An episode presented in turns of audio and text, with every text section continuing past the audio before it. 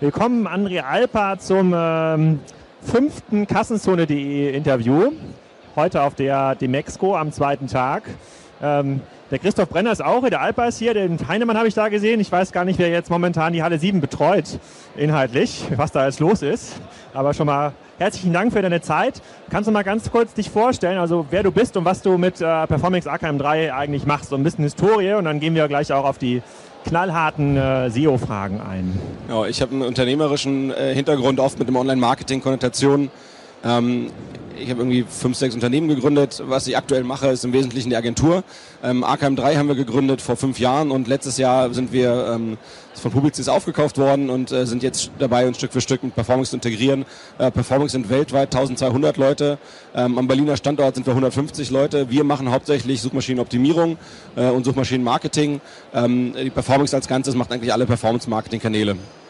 Boah, das ist so die super Kompakt-Version. Ähm, ein Pet-Project ist vielleicht noch äh, unser Zigarrenshop, den wir betreiben, äh, namens Noblego, aber kommen wir wahrscheinlich noch drauf. Genau, gucken, gucken, wir, uns, gucken wir uns gleich mal an. Du bist ja einer der äh, sozusagen der äh, geführten Gründerväter, sozusagen auch schon des Demexco-Vorgängers. sozusagen, du gehörst hier so ein bisschen zu der Messe, auch, the auch thematisch inhaltlich. Ähm, ich bin sozusagen als äh, E-Commerce-Blogger oder so Branchenkenner, gucke ich immer noch von außen so ein Tickchen auf das Thema SEO, SEM ähm, drauf.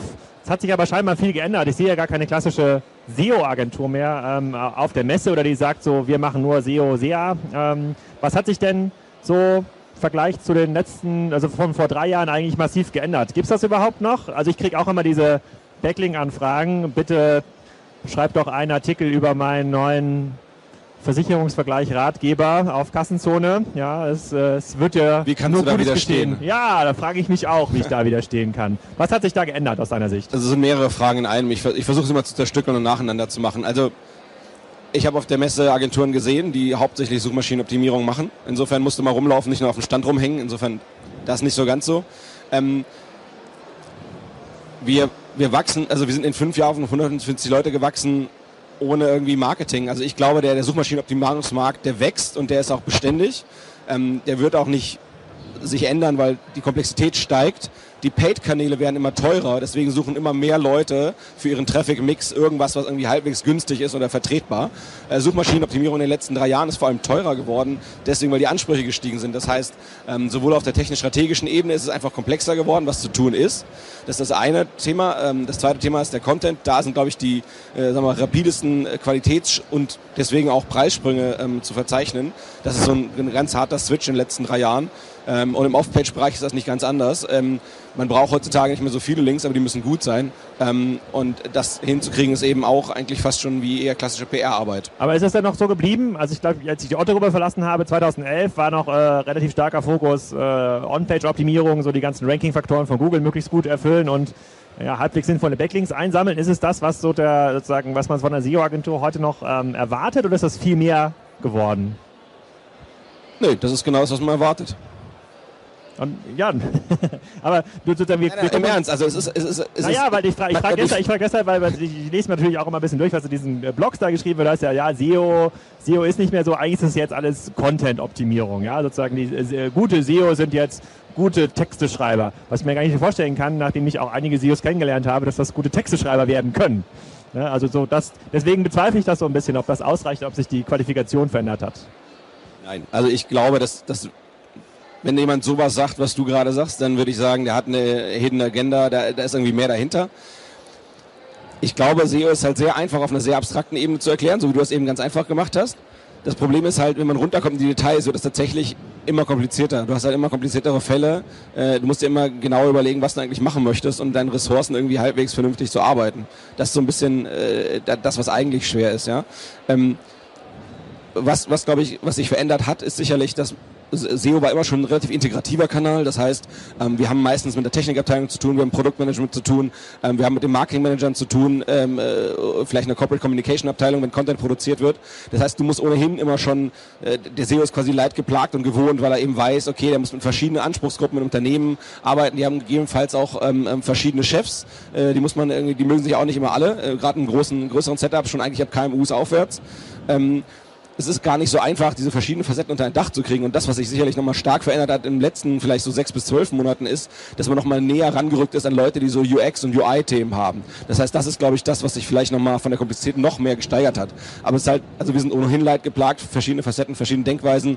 Ja, wir versuchen, wir versuchen immer relativ zielgerichtet zu arbeiten. Das heißt, ich werde den Techniker jetzt nicht anfangen, irgendwie zu nerven mit, wie, wie, was, wie unterscheide ich guten Content von anderem Content, ähm, äh, sondern ich versuche dem halt zu sagen, guck mal, für dich ich hätte gern diese drei Dinge von dir und das ist dir deswegen nutzt, weil da, da, da, da, da, da, da. Also ich, wir versuchen halt der entsprechenden Zielgruppe im Unternehmen zu sagen, guck mal, diese ganz wenigen Sachen wollen wir nur von dir und das hast du als Vorteil davon. Also, und dann kriegt man das manchmal so gebacken. Also es ist quasi sozusagen, sozusagen von den groben Themen ist es ähnlich geblieben, nur der Anspruch, wie man die Themen umsetzt und wie man die auch orchestriert im Unternehmen und wie man sich absprechen muss, das ist noch deutlich anspruchsvoller ähm, geworden. Wahrscheinlich auch es ist noch technischen was, Details. Das ist quasi die Innen, das ist die Innensicht, die Außensicht ist, ist das, ähm, weil eben mehr Leute sagen, okay, Paid kann ich mir leisten, nur bis zu einem gewissen Level, ich will aber irgendwie mehr wachsen oder ich will irgendwie doch mal irgendwo das, was übrig bleibt. Man bei Paid-Kanälen eben oft an die irgendwie, sagen wir mal, Schmerzgrenze dessen geht, was man ausgeben möchte, ähm, ist eben so, dass auch mehr Leute SEO machen. Das heißt, der Wettbewerb ist intensiver geworden. Das heißt, der Raum für Fehler oder sagen wir die Fehlertoleranz, die man, die man haben kann, damit man trotzdem ganz vorne mitspielt, die ist eben sehr, sehr gering. Und das Problem bei SEO ist, es ist eben keine Olympiade. Das heißt, mitmachen macht gar keinen Sinn. SEO macht immer nur dann Sinn, wenn man schafft, irgendeine Strategie zu wählen, die einen auf Platz 1, 2 oder 3 bringt, weil danach ist der Traffic-Abschwung so groß, dass es eigentlich nicht lohnt. Das heißt, man muss eben gucken, dass man ROI hinkriegt und das kriegt man immer nur hin, wenn man ganz vorne ist. Und das alles andere lohnt sich nicht. Das heißt, wenn man das nicht sag mal, gut plant und du hast ja nur ein begrenztes Ressourcenset, zumindest in den meisten Fällen, ähm, und dann musst du eben gucken, wie, wie kannst du mit dem Ressourcenset eigentlich irgendwie eine Strategie wählen, die eben passt, damit du damit irgendwie einen Return wieder erwirtschaften kannst. Sind denn die Opportunitäten, ich, ich weiß gar nicht, wenn wir uns zum ersten Mal getroffen haben, hattet ihr gerade Noblego ähm, gelauncht, das ist so ein, äh, sozusagen eine Zigarrennische, als wir darüber gesprochen haben, hast du gesagt, da gibt es noch gar nicht so viel, was das online sauber abbildet. Das ist ja schon mal eher Strategie, das hat ja weniger was mit äh, SEO-SEM zu tun, aber klar wird das Thema äh, sozusagen SEO sehr da auch ein wesentlicher Treiber gewesen sein. Ist das heute auch noch so? Also kann man quasi äh, sinnvolle Domains und Nischen finden, die man quasi über diese Kompetenz auch noch gut aufbauen kann? Oder verändert sich das eigentlich? Ist das dann doch viel mehr dann äh, Content- und Produktkompetenz, die man dann braucht und SEO, SEA ist dann nur begleiten? Weil es gibt ja sehr, sehr viele aus diesem ganzen Domainhandelsumfeld, die einfach permanent versuchen, Projekte zu projektieren. Damals, als das, das ganze Thema Affiliate noch extrem gut funktioniert hat, weil die Controlling-Seite der, bei den Käufern nicht so gut da war. das heißt ja, das ist ja so nicht mehr da. Ist das, also eigentlich sind auch zwei Fragen, also geht sowas wie Noblego, äh, kannst du ein bisschen erzählen, was, wie ihr da gewachsen seid, geht sowas heute noch genauso gut und gibt es diese ganzen Opportunitäten, irgendwelche freien, coolen Top-Level-Domains, die man projektieren kann, gibt es das noch oder ist das, ist das gar nicht mehr so der Fall? Also Top-Level-Domains ist einfacher zu beantworten. Du siehst, das ist keine generische Domain. Also das heißt, wir haben uns ganz bewusst, obwohl wir eine SEO-Agentur sind, ganz klar dafür entschieden, äh, nicht den Vorteil, den noch den dahinschmelzenden Vorteil von einer Keyword-Domain zu nutzen.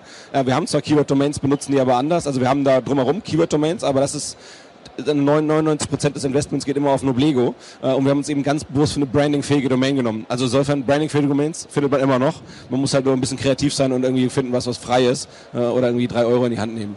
Das ist der eine Teil, der ist quasi für mich einfacher zu beantworten. Genau, ähm, aber da kann ich ganz kurz einhaken. Also hätte man jetzt sowas wie äh, zigarren.com. Ja, wir haben zigarren.org, da haben wir zum Beispiel auch ein begleitendes Magazin.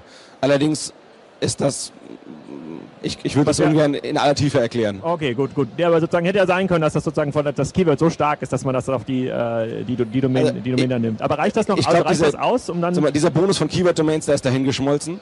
Und der ist so gering, dass es sich eigentlich nicht lohnt, ähm, äh, nicht mit einer brandingfähigen Domain zu arbeiten, weil du musst immer gucken, ähm, gerade in einem Umfeld, wo man, wo man systematisch AdWords schalten kann, äh, nehmen wir an, äh, du, du hast irgendwie, ihr heißt nicht Spriker, sondern ihr heißt onlineshop.de. So, das Problem ist, wenn du jetzt anfängst, TV-Werbung zu drücken auf onlineshop.de, dann tippen die Leute bei Google Online-Shop ein. Dann kann aber jemand anderes das relativ effizient bebuchen, weil das ist ein generisches Keyword. Das heißt, du hast vor allem drei SEM-Anzeigen. Das heißt, den eigentlichen Brand-Traffic, den du verdient hättest, weil du hast die TV-Anzeige geschaltet, mhm. der landet bei deinen Wettbewerbern, weil das ein generisches Keyword ist, können die darauf sehr effizient SEA machen. Fein. So, bei der brandingfähigen Domain ist es eben gar nicht so einfach, auf dem Wettbewerbernamen sehr, sehr effizient SEA zu machen. Und das, äh, das ist sozusagen, weswegen wir in den meisten Fällen eigentlich immer auf einer brandingfähigen Domain landen als Empfehlung. Kannst du da ein bisschen was dazu erzählen, wie sich quasi die Arbeit an dem ähm, Projekt dann verändert hat? Also wie die eine Frage noch nicht beantwortet, die andere, ob es noch so Nischen gibt. Hm. Also man, man, man, wenn man das so sieht, ist das irgendwie alles total aus einem Guss und schlüssig. Man muss aber sehen, dass der Prozess, bevor wir das Thema Zigarren gefunden haben, der hat ein gutes Dreivierteljahr gedauert. Das heißt, ja. bei uns lief, das was hinter den Kulissen lief, war eben, dass wir, wir wollten E-Commerce machen, weil eben ein Drittel unserer Kunden E-Commerce-Kunden sind, dachten wir uns auch, irgendwie deren Umsätze so, unsere Billings so, schade irgendwie. Ähm, nicht schade, man will nicht meckern und motzen, aber äh, man, man sieht, da ist irgendwo eine Schere auf oder ein Potenzial, was ungehoben bleibt, wovon man nichts hat in dem Fall. Ähm, insofern sagten uns, Mensch, was wir für die tun, könnten wir auch mal für uns tun, das wäre eigentlich ganz nett. Ähm, und, und wir hatten Kriterien definiert, die, die quasi Attribute von dem Gut waren, was wir verkaufen wollten. Und dann haben wir angefangen, ein Gut zu suchen, was diesen Attributen äh, entspricht. Wir wollten zum Beispiel etwas haben, was klein ist, weil wir wollten es aus dem Office bootstrappen. So, wenn ich anfange, irgendwie, weiß ich was, Matratzen zu verkaufen, die kann ich halt ganz schlecht irgendwie auf 100 Quadratmeter hinten schnell mal im Office aufziehen. Zigarren geht halt, oder?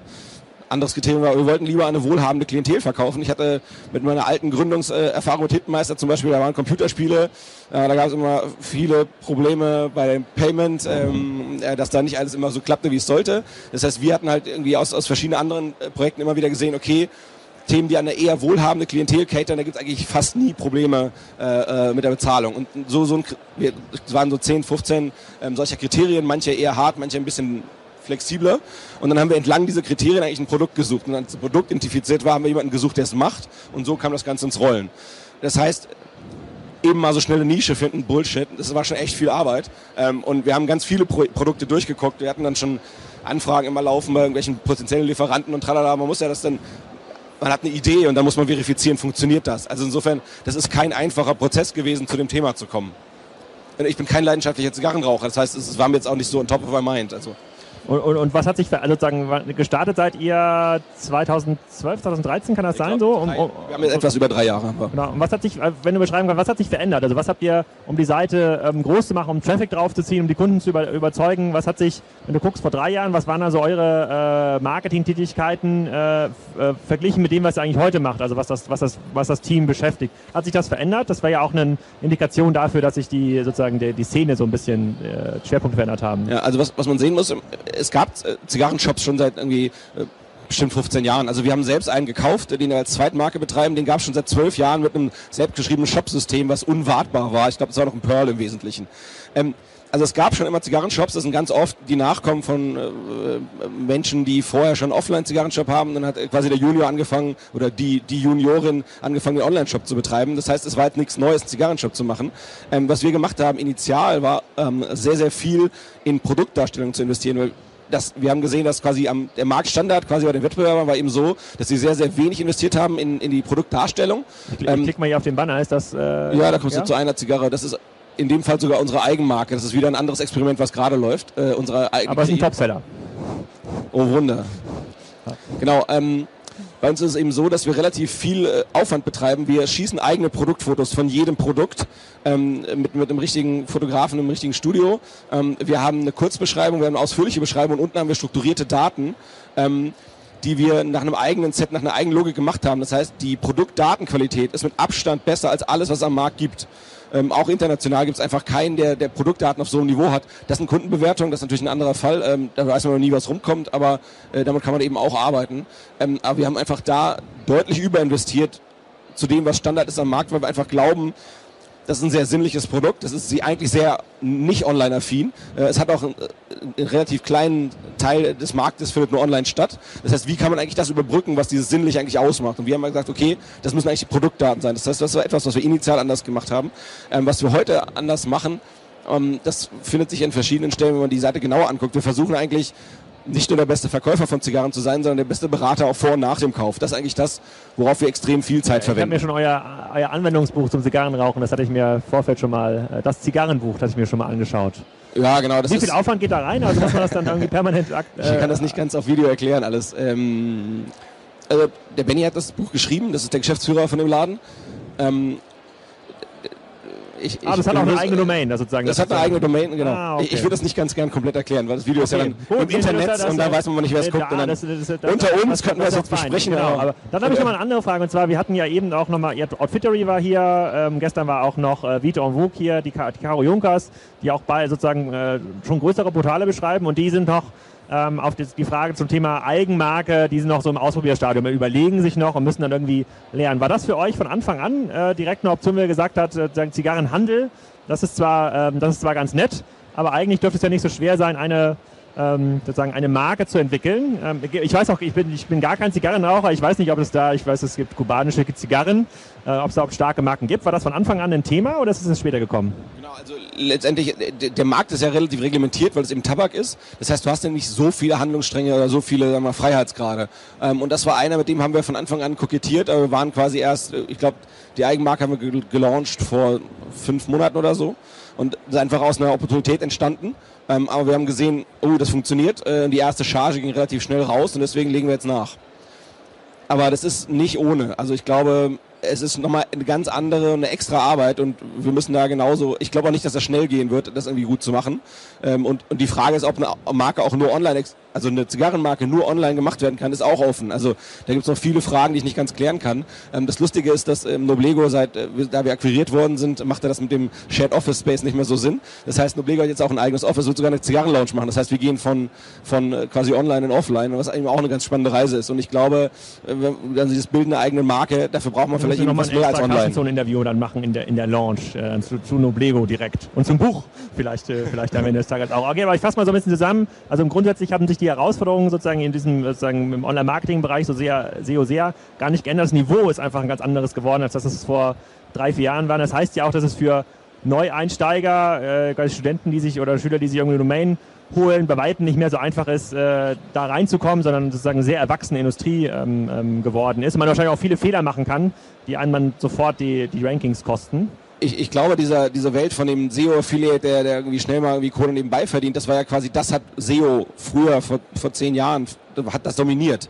Ähm, heutzutage sehe ich SEO dominiert zum einen von der Agenturwelt und zum anderen von der Inhouse-Welt. Ähm, ich glaube, es gab noch nie so viele Inhouse-SEOs wie heutzutage. Äh, das ist ein Riesenbereich und in den meisten Konstellationen, wo wir arbeiten, gibt es auch jemanden auf der Gegenseite. Das heißt, wir arbeiten ganz auf dem Hybridmodell. Das heißt, ich glaube, dieser ja, unternehmerisch angestellte SEO, das ist riesig geworden und der Agenturbereich, der wächst meiner Meinung nach immer noch. Es gibt sicherlich Agenturen, die irgendwie es schon vor zehn Jahren gab, die es immer noch gibt, die sich nicht entwickeln. Aber ich sehe eine extrem große Anzahl. Es ist, wir sind ja nur ein, also wir sind quasi das größte Symptom von einem Phänomen, was viel breiter da ist. Es gibt ja irgendwie, ich, ich weiß noch mindestens fünf andere Agenturen, äh, die keine fünf Jahre alt sind, die von Ex-Inhouse-Leuten gemacht sind, die auch irgendwie gewachsen sind. Vielleicht nicht auf 150 Leute, aber auf 10, 20 und 30 Leute. Insofern, ich glaube, da ist ein Riesentrend zu einem professionellen SEO in, einem in der Inhouse-Konstellation ähm, oder in der, in der Firmenkonstellation als angestellter SEO. Und dieser Affiliate-SEO, von dem quasi mal früher der Traum war, ja, der 4-Hour-Work-Week-Traum jedes äh, SEOs, ja. ich glaube, das ist eher so ein bisschen Vergangenheit. Das ist auf jeden Fall ja untergehende Bei denen das geht, ne? Also es ist nicht ganz ausgestorben. Ein paar haben Ist richtig, aber das ist eher, sagen wir, das ist eher ein Absacken, das andere ist eher am, am, am Wachsen. Und das ist das, wie ich den Marktentwicklung so äh, Und die Erfahrung hast du auch, das steht hier leider nicht, aber die Erfahrung hast du auch zusammengefasst in einem SEO-Buch, habe ich gesehen bei Amazon, das glaube ich mit zwei, äh, zwei Kollegen ähm, äh, äh, geschrieben. Sozusagen, da kann man das, was du jetzt hier gerade so in Schnelldurchlauf erklärt hast, auch nochmal SEObuch.ch SEObuch.ch ja, das, das, da, die Zeit haben wir noch. Ähm, so sagen, um das, das mal zu öffnen. SEO-Buch.ch. Nee, ohne das CH im SEO-Buch. Guck mal, machen wir beim Ach so. vor dem, genau, haha, lustige ah, ja, nerdy Domain. So weit habe ich wieder nicht gedacht. Ne? Äh, äh, Nerd-Humor an der ja, falschen Stelle. Ja, das ist ja, ja ganz tricky hier. Äh, so, ist richtig? Ja. Okay, dann zeigen wir das nochmal. Das, das muss ja jeder lesen quasi. Das ist so ein Standardwerk sozusagen im äh, sozusagen SEO-Strategie, Taktik und Technik. Sagen dann äh, Über 500 Dank, Seiten, viel Holz. Ja, sagen, dann ist es das Geld wert. Auf jeden Fall. Bestimmt. Vielen Dank für deine Zeit. Sozusagen als Dank von mir bekommst du auch das E-Commerce-Buch. Wir müssen noch Endlich kann ich E-Commerce machen. Ja, ich komme zu deinem Stand und hole mir noch das SEO-Buch. Vielen Super. Dank für deine Vielen Zeit. Dank. Tschüss.